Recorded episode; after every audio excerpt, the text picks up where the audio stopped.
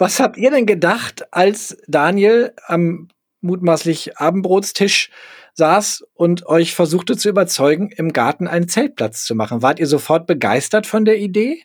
Also für mich war das klar, das wird eine gute Sache und ich bin gerne mit Menschen zusammen und nö, das war immer eine Sache, wo wir alle immer hintergestanden haben. Campingglück. Menschen, Plätze, Abenteuer. Willkommen zum Campingglück Podcast. Ich bin Björn Staschen, campe lieber bei Sonne als bei Regen und darum geht's auch in diesem Podcast. Campen soll nämlich Spaß machen. Jeder nach seiner Fasson rauskommen und runterkommen, Freiheit und Natur. Und das kann man sehr gut Anna Floyd in Nordrhein-Westfalen. Darum geht's heute hier im Podcast. Denn ihr hört von Campern, die von ihren liebsten Plätzen erzählen und ihr lernt die Menschen hinter diesen Plätzen kennen und wie sie zu ihrem Platz gekommen sind. Das wird heute eine ganz besonders spannende Geschichte. Wir reisen heute nämlich zu Maria Wouters nach Winnikendonk. Moin Maria, schön, dass du Zeit für uns hast. Ja, gerne. Hallo Björn. Nimm uns mal mit auf deinen Platz. Erzähl uns mal von den schönsten Ecken. Wie sieht's da aus? Unser Platz ist erstmal ein sehr überschaubarer und kleiner Platz. Das ist vielleicht ganz wichtig, weil man direkt auf den Platz kommt, wenn man durch ein Holztor geht. Und die Menschen, die kommen, meistens sagen, uff, das ist ja genauso wie auf eurer Internetseite.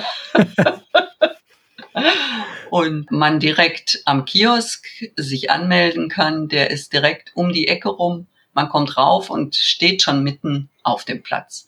Und wenn du Gartentor durch das kleine Holztor sagst, dann fragen sich jetzt einige, wie komme ich denn da mit meinem Wohnwagen oder meinem Bulli durch? Tja, gar nicht.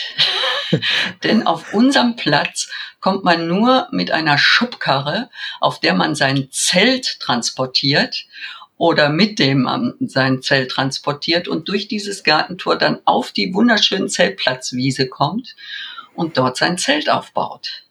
Denn ihr seid eine reine Zeltwiese, ein reiner Zeltplatz, keine Bullis, keine Wohnwagen, nur Zelte. Genau. Das macht auch den Charme dieses Platzes aus. Wir hören mal ein bisschen was von dem Charme. Wir hören vor allem Vögel und Natur. Und hören wir auch ein bisschen Rauschen im Hintergrund? Kann man die ja. Flöt, kann man die Rauschen hören? Also ich weiß dann nie, ob es die Flöt oder die großen Pappeln sind, die bei uns stehen, etwas weiter weg und die auch so rauschen, als wäre es äh, Wasser. Das müssen wir nämlich einmal erklären. Die Flöt ist ein kleines Flüsschen, was bei euch vorbeifließt und was dem Campingplatz den Namen gegeben hat. Genau der grenzt direkt an äh, der hintersten Zeltplatzwiese um die Ecke rum hinten, wo man an der Flöt durch einen schönen äh, Staketenzaun getrennt wunderbar was für ein, ein Zaun? Plätzchen hat, einen Staketenzaun, also einen Holzzaun, damit äh, kleine Kinder nicht in die Flöt fallen. Okay, die Issumer Flöt, ne, ist so ein, würde man sagen, eher so ein Bach, den man mal aufstauen kann, kein Fluss, genau. in dem man schwimmen kann. Nicht unbedingt. Nee, Im Sommer sowieso nicht, weil dann auch nicht viel Wasser da drin ist. Und dann gibt es also diese große Wiese, unterbrochen von einigen Bäumen. Weiß ich, stehen Bäuche. die Pappeln bei euch auf dem Grundstück Pappeln und es stehen auch schon einige Zelte da. Also wir haben zumindest die Möglichkeit, äh, dass wir Familienzelte aufbauen können, die man mieten kann. Genau. Das heißt, ein guter Einstieg für diejenigen, die vielleicht ausprobieren wollen, wie ist das mit dem Campen? Genau. Und sich nicht gleich alles zulegen wollen. Machen das viele?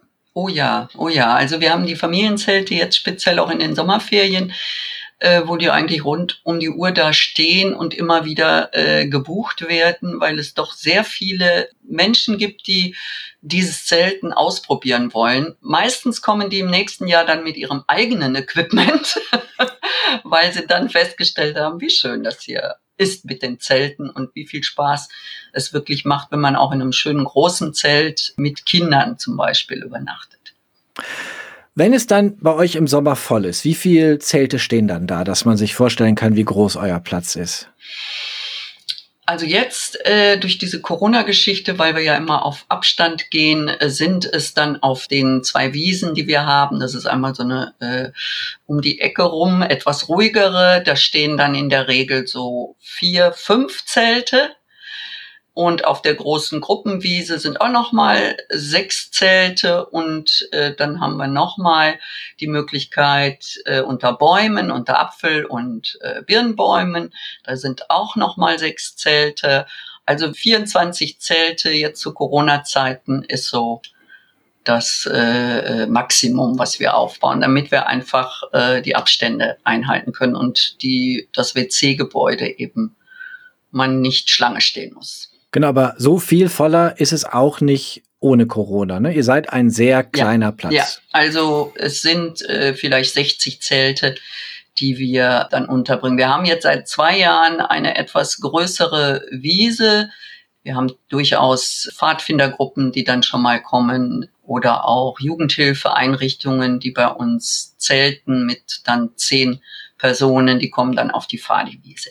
Wir müssen noch mal ein zweites Geräusch hören, was für euch auch äh, charakteristisch ist. Ja, das große Rätselraten. Ich weiß nicht, ob jeder raushört, was das ist. du Ja. magst das Gerät gerne, was dieses Geräusch macht, oder? Also seit äh, Erzähl mal, was du damit einem machst. Jahr, genau, das ist ein unser professioneller Smoothie Maker, weil das ist zum Beispiel etwas Positives, äh, was Corona durchaus schenken konnte, nämlich, dass wir unser Frühstücksbuffet jetzt dadurch, dass wir es ja nicht mehr anbieten dürfen, machen wir selber äh, sehr nachhaltiges Frühstück, äh, indem wir zum Beispiel Smoothies anbieten, wo ich dann morgens um halb acht eine Runde durch meinen Garten gehe, Blätter, Kräuter, Beeren oder sonstiges Gemüse pflücke und äh, sehr schöne ähm, Smoothies zubereite, die wir dann ab acht Uhr morgens an unserem Kiosk verkaufen. Zu dem Kaffee, zu dem Tee, zu dem Kakao, den Marmeladen, Brötchen, Brot, selbstgebackenes Schwarzbrot, wo sich dann unsere Gäste eben ein Frühstück zusammenstellen können. Und das ist auch irgendwie so Teil eures Charakters. Ne? Viel selbstgemachtes, viel Genau. leckeres, gutes Essen. Dieses Frühstück bei euch ist irgendwie schon immer legendär. Dann gibt's auch noch den Pizzaofen, an dem Ja. Daniel Pizza backt. Genau. Wie kommt das?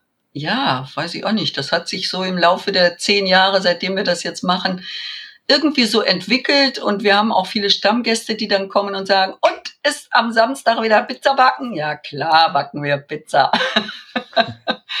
und äh, ja, ist einfach auch ein sehr schöner Event, weil zum Beispiel dieses Pizzabacken eben, man schnibbelt selber, macht seine Sachen soweit fertig. Man ist jetzt natürlich ein bisschen verteilt auf dem ganzen Platz und jeder guckt, wer hat denn was oder kann noch Käse verteilen oder hat irgendwas vergessen und das ist immer ein sehr schönes Event, weil dann wirklich ja alle nachher sehr gerne Daniels postbeste Teich essen, denn der Daniel bereitet Teich und Soße vor und belegt wird es dann selber und die Kinder sind immer ganz äh, aufgeregt, wann denn ihre Pizza jetzt endlich aus dem Ofen kommt, weil ein Pizza pro Durchgang geht immer, allerdings alle fünf bis sieben Minuten. Ist so ein Steinofen, den ihr unter der, an der frischen, freien Luft da befeuert mit Holz, ne? Genau, das ist alles an der frischen Luft Genau. bei uns, genau.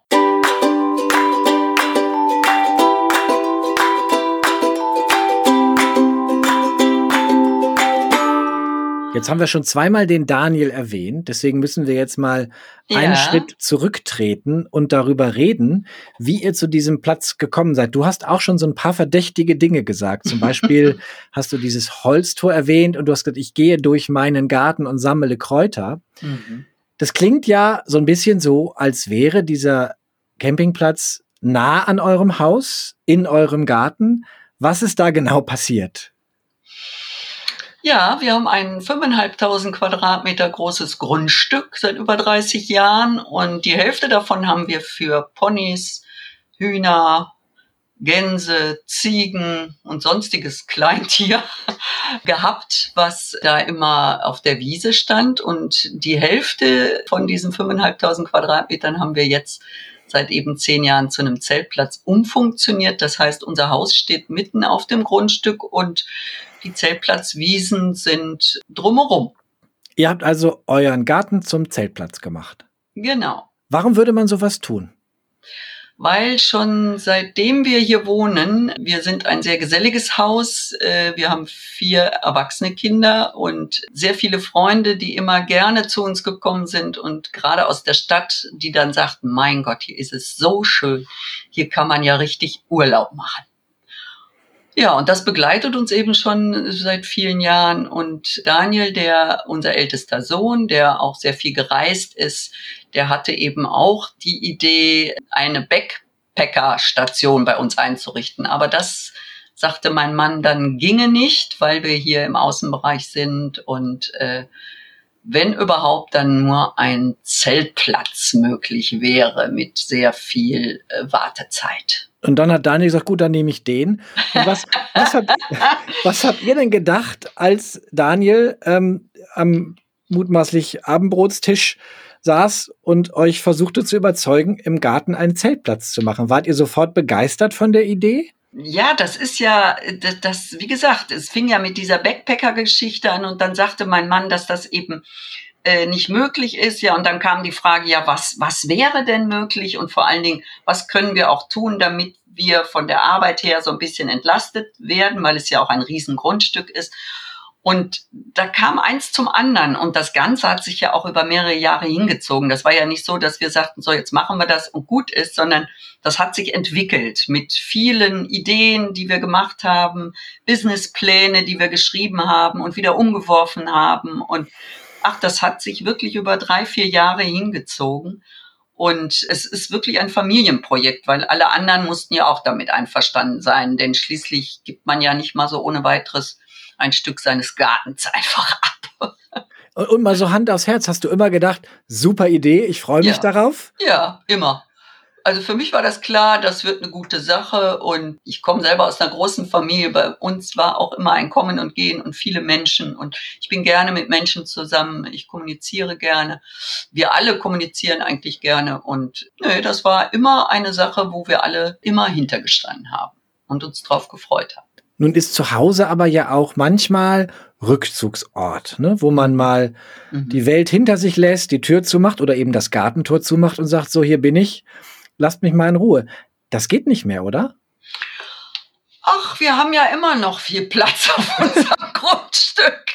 Und wir haben auch Hecken und große Sträucher. Und äh, es ist durchaus möglich, sich zurückzuziehen. Wir haben auch spezielle ähm, Zeiten, wo wir am Kiosk sind. Und natürlich gibt's immer auch Gäste, die äh, dann eben sich nicht daran halten, aber es ist ja unsere Entscheidung, ob wir dann sagen, nee, wartet noch bitte eine halbe Stunde oder eine Stunde oder wir sind gerade gut drauf oder die Zeit lässt es zu oder wie auch immer. Also man muss schon gucken, dass man auch für sich den Rückzugsort nutzt, aber das machen wir. Also das geht.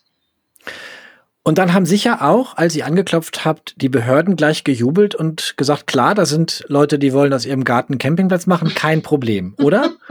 nee, nee, deswegen habe ich ja gesagt, das dauerte schon drei, vier Jahre, bis ja. das dann mit all dem, was wir uns so vorgestellt haben, auch äh, äh bewilligt wurde. Aber da mein Mann äh, wusste, wie er, wo er welche äh, Fragen stellt und auch Anträge stellt, ist das schon eine, eine gute Sache dass man weiß, wie man es macht. Aber es hat trotzdem eben auch noch viele Jahre gedauert, weil es einfach hier Außenbereich ist und man da schon viele Wege gehen musste und auch immer wieder telefonieren. Warum wusste dein Mann das? Der äh, ist bei der Stadt Kevela beschäftigt gewesen. Er ist jetzt Rentner und Campingplatzbetreiber. Da reden wir gleich nochmal. Ja, genau, genau. Immer mehr, immer mehr. Also es wandelt sich so. Ne? Ja. Also, aber es sind ja auch schon zehn Jahre und äh, wenn man Rentner ist oder Pensionär, dann hat man ja auch mehr Zeit für solche Sachen. Gab es denn Momente, in denen ihr gedacht habt, das wird nichts, das klappt nicht? Oder seid ihr durchgehend in der Phase, in der ihr vorbereitet habt? Oh, nee, nee. Das waren schon immer, aber das kannten wir ja schon, weil, äh. Wir wohnen im äh, Landschaftsschutzgebiet und äh, also nicht im Landschaftsschutz, das grenzt da dran. Und es war klar, dass das eine längere Zeit in Anspruch nimmt äh, und man hartnäckig sein muss. Was wahrscheinlich viele dann eben auch nicht können, aber für uns war es ja auch jetzt nicht so, dass wir davon leben müssen. Sondern was war denn die Antriebsfeder ursprünglich? Daniels Idee, die er mit euch geteilt hat und Daniel hat in den ersten Jahren ja auch sehr viel gemacht auf dem Platz und da gearbeitet. Also warum mhm. habt ihr es denn überhaupt gemacht? Weil wir dieses schöne Fleckchen Erde, was wir hier besitzen, auch gerne mit anderen teilen. Es ist einfach eine, eine sehr schöne Atmosphäre hier und äh, auch wenn die Gäste da sind, die genießen das. Also wir äh, bekommen sehr viel Wertschätzung für das, was wir hier tun. Und das motiviert natürlich. Und wir selber sind selber Camper und äh, auch mit den Kindern sehr viel in Zelten, auf Plätzen. Und uns war schon wichtig, dass es eben wirklich nur Zelte sind und keine Autos oder Wohnmobile oder so, weil es ja einfach am schönsten ist direkt in der Natur, nur mit einem Baumwollzelt oder eben mittlerweile auch anderen Zelten gut äh, in der Natur zu leben ist. Ja. heißt ja auch, der Platz ist autofrei.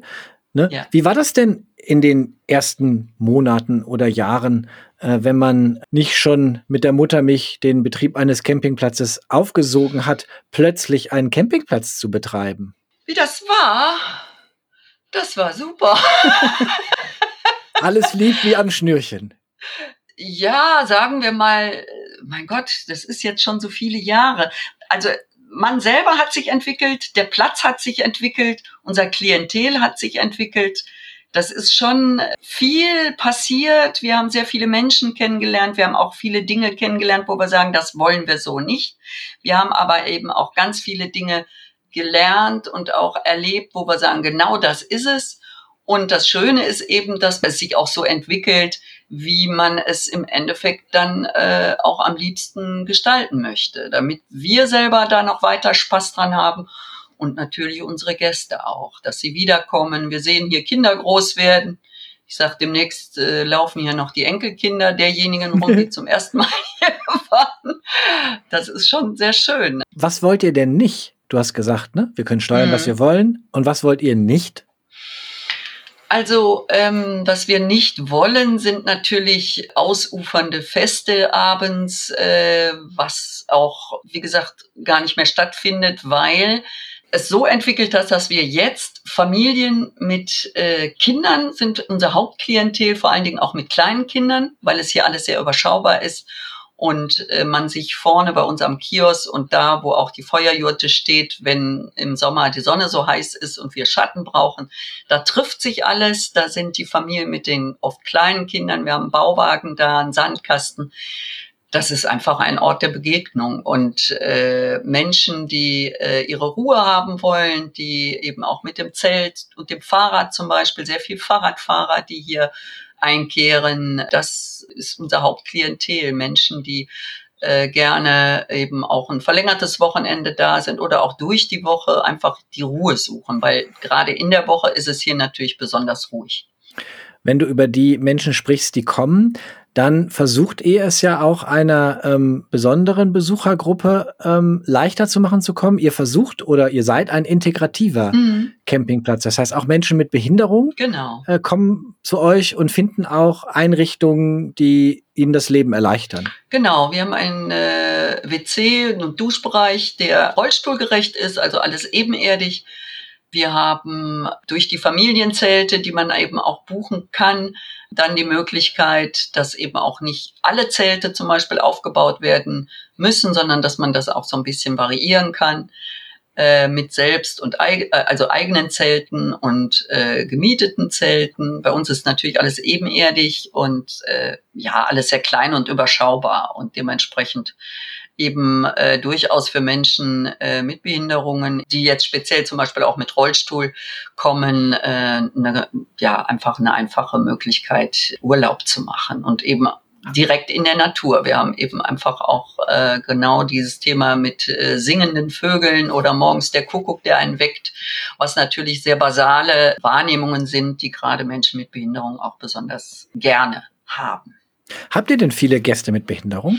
Besonders viele, weiß ich gar nicht. Ähm, aber wir haben, da ich selber ja auch bei der Lebenshilfe äh, noch arbeite, äh, auch immer also wieder. kurz sagen, ne, auch in der Betreuung behinderter Menschen, Lebenshilfe? Ja, ne? genau. Ich äh, arbeite im ambulant betreuten Wohnen und wir haben äh, Gruppen dann hier gehabt. Wir haben aber auch ähm, Jugendliche von Jugendhilfeeinrichtungen, die hier ihre Urlaube verbringen. Also wir sind sehr integrativ, was so äh, das Klientel insgesamt angeht. In den ersten Jahren habe ich Daniel so als die treibende Kraft wahrgenommen. Dann kriegte er Kinder und mittlerweile lebt er gar nicht mehr auf dem Platz, sondern nahe bei. Mhm. Ist die Verantwortung für den Platz so ein bisschen auf euch übergegangen? Seid ihr mehr im Geschäft als zu Beginn? Also dadurch, dass wir ja hier wohnen, auf jeden Fall einfach äh, durch unsere Präsenz. Daniel ist äh, auch natürlich äh, auch vor Ort hier, aber eben nicht mehr so oft wie früher. Und äh, Daniel macht eben auch sehr viel die administrativen äh, Geschichten. Und äh, wie gesagt, er ist natürlich auch unser Pizza-Teichbäcker, äh, weil der Bäcker selber am Ofen ist mein Mann.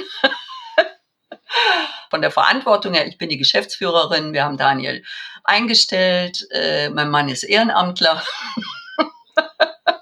Und dementsprechend sind wir so ein Dreierteam, was hier vor Ort auch äh, zu den unterschiedlichsten Zeiten auch ist. War das denn so auch eure Vorstellung? Dein, dein Mann Ludger ist ja jetzt auch äh, in Rente gegangen und genau. ähm, hat deswegen noch mehr Zeit für den Campingplatz. War das mal so die Idee? Ähm, ja. Habt ihr das so ja. euch vorgestellt oder ist es über euch gekommen? Nein, also gerade mein Mann, der Ludger, der äh, für den war das auf jeden Fall eine äh, Geschichte, die er sich eben gerade, wenn er in Pension ist, gut vorstellen kann, wenn man so von 100 auf 0 das äh, wäre nicht so sein Dingen gewesen und dementsprechend hat er jetzt gerade so in den letzten zwei Jahren da auch noch mal intensiver sich eingebracht. Ich meine, den Garten, die Wiesen, die Bäume, die Sträucher, das hat er immer schon gemacht, weil das auch sein Ding ist. Aber er ist jetzt auch mit beim Frühstück morgens und verteilt die Brötchen und all diese Dinge, die sonst Daniel und ich gemacht haben. Manche sagen ja, in dieser dritten Lebensphase nach der Arbeit kommt die Erholung, das Reisen, die Ruhe. Das war offenbar nicht so euer Ziel. Nö, also wir sind jetzt auch nicht so die Verreiser. Also ähm, nach einer Woche kriege ich meistens schon Heimweh oder zumindest vermisse ich meine Tiere und äh, mein Mann, glaube ich, seinen Trecker. Zwei Nachfragen sind nötig. Erstens, welche Tiere sind denn noch, äh, sind denn noch da? Mit wem teilt man denn sein Zeltabenteuer? Mit dem Haus- und Hofigel, der nachts über den Zeltplatz schnurrt und ordentlich faucht. Nein, nein. Also das ist äh, so nebenher. Der ist aber auch da, weil manchmal schon Menschen morgens fragen, welches Tier faucht uns nachts an? Also das ist der Igel. Nein, aber wir haben zwei kleine Ponys Bianca und Martje, die auch heiß begehrt sind bei den Zeltplatzkindern. Dann haben wir unsere Bordeaux-Dogge Anouk, genauso wie unsere Katze Amy, die mit ihr zusammen hier alles im Blick hat. Und dann haben wir, was haben wir denn noch? Unsere Hühner, ganz wichtig, weil davon kriegen natürlich unsere Gäste die frischen Eier jeden Morgen. Ach ja, und der alte Tai, unser uraltes Pferd, was noch von unserer ältesten Tochter ist, die aber durch die Weltgeschichte tourt, weil sie Künstlerin ist und der kriegt hier sein Gnadenbrot. Die, die zweite ja. Nachfrage, ähm, die ähm, ich stellen muss, ist die nach dem Trecker. Ordentlicher Trecker oder Aufsitzrasenmäher? Nein, nein. Also es ist ein Aufsitz John Deere, ja, aber, aber, da der schön. auch einen schönen Anhänger hat und äh, ja, der ist schon klasse. Seitdem äh, hat mein Mann keine sechs Stunden mehr mit dem Rasen zu tun, sondern nur noch drei. Ich habe manchmal den Verdacht, dass Menschen auch deswegen Campingplätze äh, betreiben, weil sie sich endlich den Traum vom Aufsitzrasenmäher erfüllen wollen. Also bei mir wäre das so ich habe zeitlebens eigentlich Begegnung gemocht. Ich habe Menschen mhm. gemocht. Du hast einen Job, bei dem du vielen Menschen begegnest. Ne? Bei uns waren immer viele Leute. Habt ihr auch vorgesorgt mit dem Campingplatz dafür, dass ihr auch, wenn ihr älter werdet, weiter diese Begegnung habt mit jungen Menschen, mit Familien, mit all dem? Das ist ja, man könnte ja meinen, da kann man sich auch was bei gedacht haben im Hinterköpfchen. Ja, ja, ja. Ja, ja, das ist so. Also wir sind hier ja schon auch so ein bisschen ab von der Welt, so ein bisschen hier. Ne? Also, also mein Mann ist zum Beispiel schon, hat äh, eremitische Züge und dementsprechend ist es durch so einen Zeltplatz schon schön, dass man in Kontakt bleibt. Ja, und auch immer wieder andere Kontakte hat und sich auch immer wieder auf andere Menschen einstellen kann und äh, das äh, auch neugierig zu bleiben und äh, zu fragen und äh, gemeinsam irgendwelche Dinge erleben, das ist schon ein sehr hohes äh, Gut, finde ich so, auch im sozialen Miteinander. Und äh, das hält jung. Was hast du zuletzt mit einem Gast erlebt auf deinem Platz? Was kommt dir so in den Kopf, wenn du das sagst?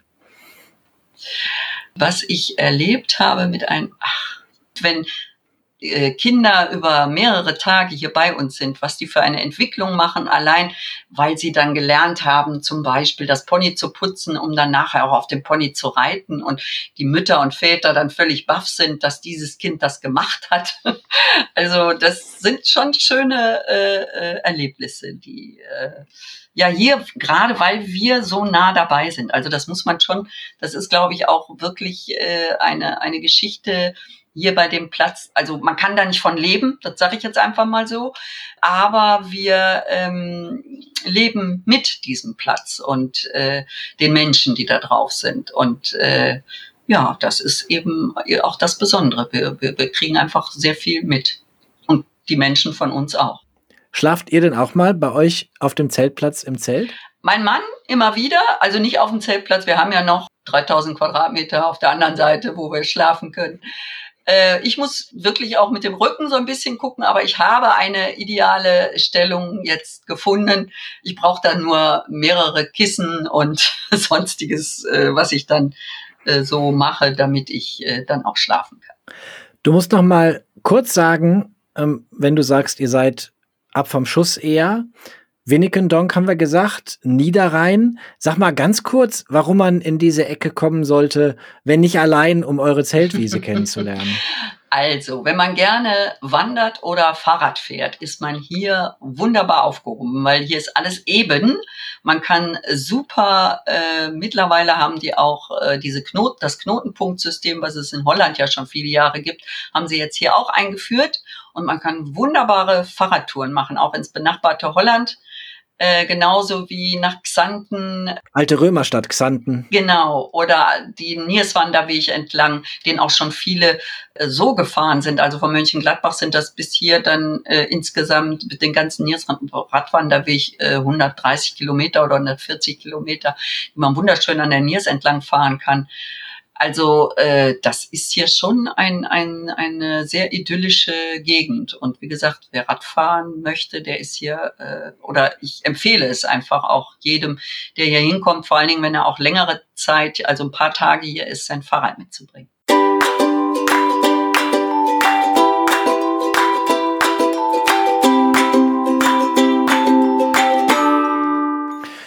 Eine Frage habe ich noch, Maria, zum Abschluss. Ich frage immer Camper, welchen Tipp sie Campingplatzbetreibern geben. Und ich frage Campingplatzbetreiber, die über Jahre ja Camper beobachtet haben, mhm. welchen Tipp sie Campern geben würden. Aus zehn Jahren Anna Flöth, welchen Tipp würdest du Campern geben? Ja, also dieses Thema, äh, die erste harte Regenschauer auf dem mitgebrachten Zelt, die äh, birgt natürlich am nächsten Morgen immer große Überraschungen, weil manche doch sehr nass aus dem Zelt rauskrabbeln und äh, dann doch sehr überrascht sind, dass also dieses 70 Euro Zelt oder 40 Euro Zelt oder ich weiß nicht was, dann doch nicht das hält, was es verspricht. Das wäre die eine Sache. Und die andere sind die großen, dicken Schlafmatratzen, die so gerne gekauft werden, weil die ja so weich sind. Die halten auch in der Regel zwei Nächte. Spätestens dann äh, werden auch sie die Luft oder wird ihnen auch äh, die Luft weggehen, weil dann doch, wie auch immer, keiner weiß wie, Löcher drin sind und man doch immer wieder nachpumpen muss. Also so schön wie die sind, die halten in der Regel nicht. Vielleicht liegt's auch, ich weiß es nicht. an was auch immer. Also die halt. Was habt ihr da im ja, Boden? Bei ich wollte es jetzt nicht so sagen. Aber nein, kann eigentlich nicht, weil der Igel läuft nur ums Zelt herum. Der ist nicht. Das ist der Igel, genau. Der, der fauchende Igel. Der die Luftmatratzen genau. aufstößt. Das heißt, etwas mehr ausgeben, Geld ausgeben für ein ordentliches Zelt. Ja, ist, ist auf jeden und, Fall äh, besser. Vielleicht ja. nicht ganz äh, so sehr auf den Komfort einer weichen Matratze hoffen, sondern sich an den Boden gewöhnen. Ja, und es gibt ja diese selbst aufblasbaren, äh, etwas dickeren Matratzen auch, aber die sind eben schon auch äh, teurer. Das ist richtig. Ja. Also Vielen Dank, Maria. Das war der Campingglück Podcast. Danke, dass du dabei warst Gerne. und danke für die Zeit Gerne. und für die Offenheit. Wenn ihr mögt, was ihr hört, dann abonniert bitte diesen Podcast, erzählt anderen davon, also teilt es, kommentiert gerne unten in den Kommentaren, wenn ihr Fragen habt, was auch immer. Wir verlinken auch ähm, die Adresse von Anna Flöth ähm, und wir hoffen, dass es euch gefallen hat. Danke fürs Zuhören und carry on camping.